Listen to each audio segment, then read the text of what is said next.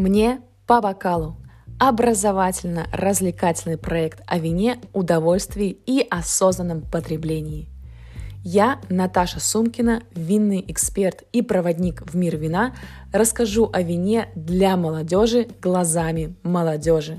Здесь нет снобизма, сложных терминов и нафталина. В первом сезоне разбираем винные основы с точки зрения разных наук – энологии, географии, истории, культурологии, биологии, лингвистики, химии.